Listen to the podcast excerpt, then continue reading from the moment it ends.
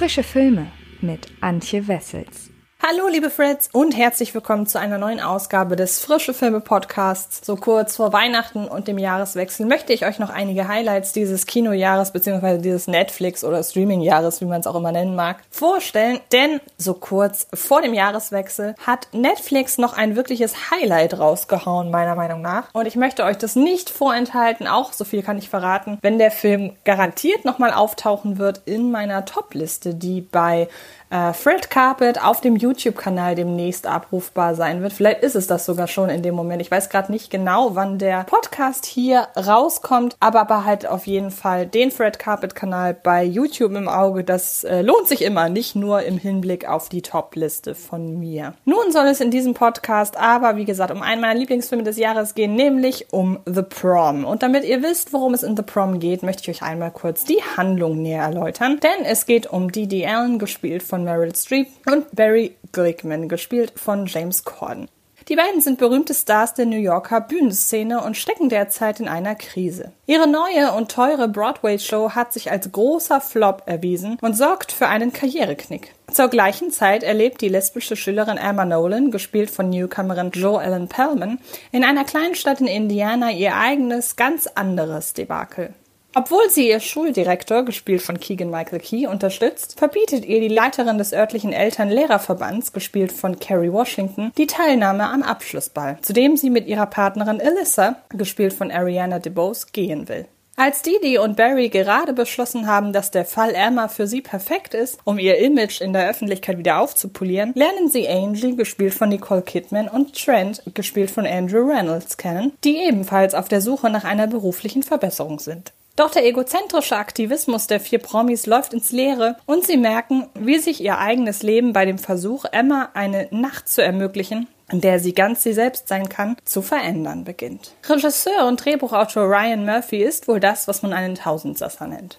Einer breiten Zuschauerschaft wurde er durch die Musicalserie Glee bekannt. Mit Nip Tuck und The New Normal zuvor bereits einem Nischenpublikum. Mit der Horror-Anthologie American Horror Story katapultierte er sich schließlich jährlich ins Gesprächsgeschehen von Serienliebhabern. Der Clou seines seit 2011 auf Sendung befindlichen Formats, jede Staffel erzählt unter Zuhilfenahme eines größtenteils identischen Casts eine Horrorgeschichte im neuen Setting. Das Genre bleibt gleich, Tonalität und Inszenierung punkten dagegen mit größtmöglicher Vielfalt. Klassisches Haunted House Kino, irrer Psychohorror oder bissige Polizsatire, all diese verschiedenen Genreströmungen beherrschen Ryan Murphy und Co-Serienschöpfer Brad Falchuk aus dem FF. Und es geht noch weiter. Das Slasher-Epos Scream Queens, das Ballroom-Drama Pose und die nostalgische Traumfabrik-Verehrung Hollywood untermauerten Murphys Status als Wundertüte, der sich jetzt mit seiner ersten Filmarbeit seit Eat, Pray, Love im Jahr 2010, man kann gar nicht richtig glauben, dass der Film auch von Ryan Murphy ist, auf seine Ursprünge als Musical-Inszenator besinnt und darin all seine Erfahrungen eines Regie- und Produzentenjahrzehnts mit einfließen lässt.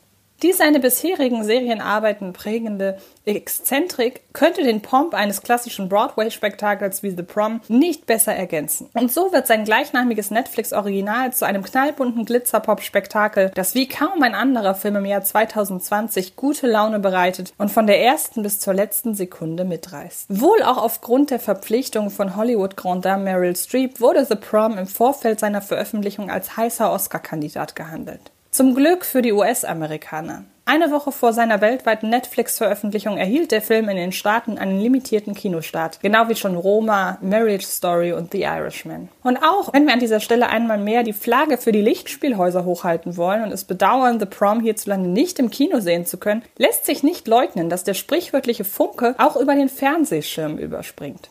Wenn nicht bereits während der mit treibenden Poprhythmen unterlegten Eröffnungscredits, dann aller spätestens bei der ersten großen Gesangsnummer von Meryl Streep, James Corden und dem The Prom Ensemble, die mit Changing Lives, einer ironischen Veranschaulichung der Vorzüge eines prominenten Daseins, die Marschrichtung vorgeben.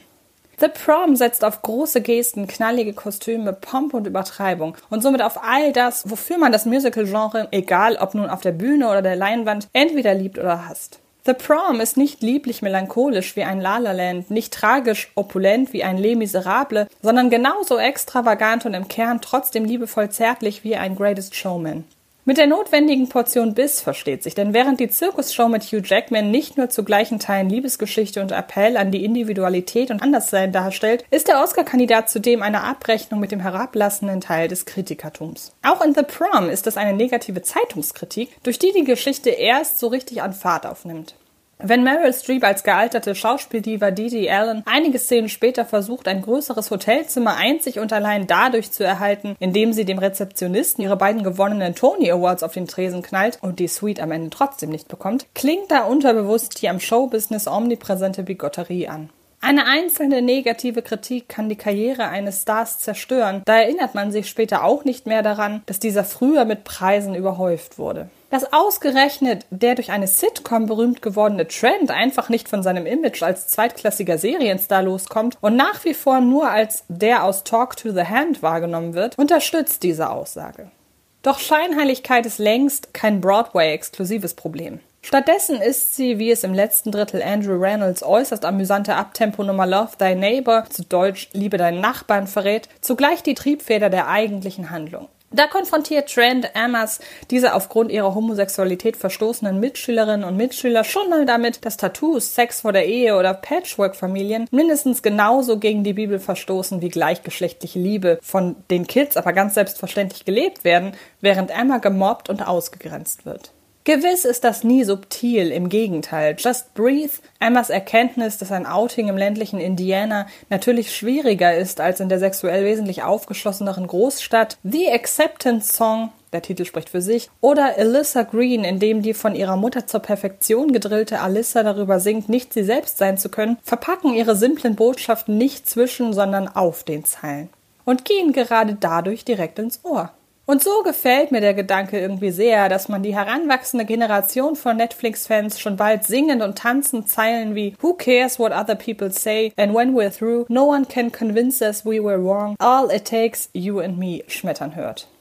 Und ganz so abwegig ist diese Vorstellung auch gar nicht. Denn obwohl Meryl Streep, Nicole Kidman, James Corden und Andrew Reynolds die Gesichter sind, mit denen The Prom nachvollziehbarerweise beworben wird, ist es doch in erster Linie das Schicksal der von der herausragend natürlich aufspielenden Newcomerin Joe Ellen Pellman, das dem Zuschauer zu Herzen geht und somit auch bei den Jüngeren Anklang finden dürfte. Und während Streep und Co. ihre Ängste vom Abgehängtsein mit genügend Suffisanz anreichern, um die First World Problem Mentalität ihrer Probleme zu unterstreichen, fällt in der Auseinandersetzung mit Emmas Abgrenzung jedwede Ironie.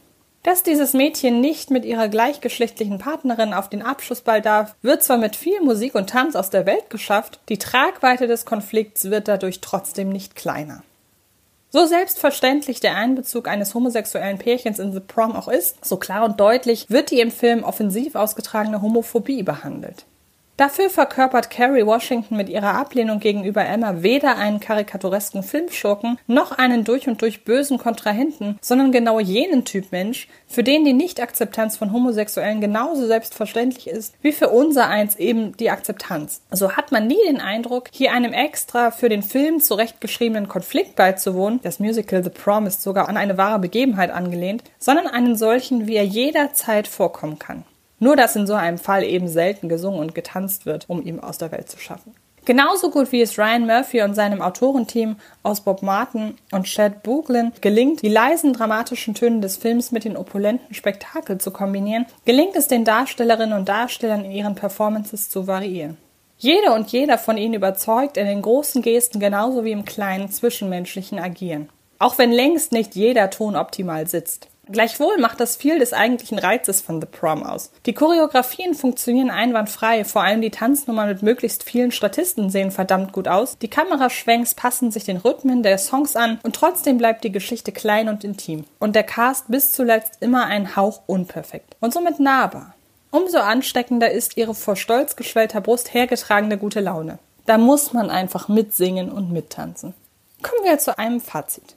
The Prom ist der gute Laune-Film des Jahres und das Highlight unter den zahlreichen Netflix-Originalen 2020. Spektakulärer Pomp trifft auf sensible Zwischentöne, durchzogen von eingängigen Gesangs- und Tanznummern, an der der namhafte Cast sichtbar Spaß hat.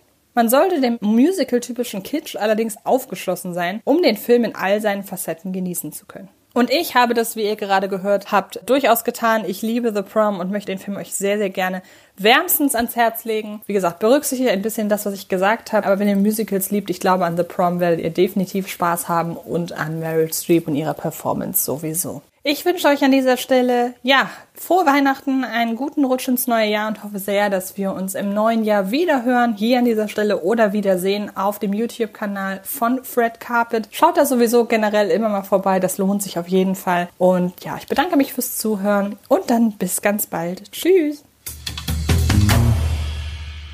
Das war Film ist Liebe, der Podcast von Fred Carpet.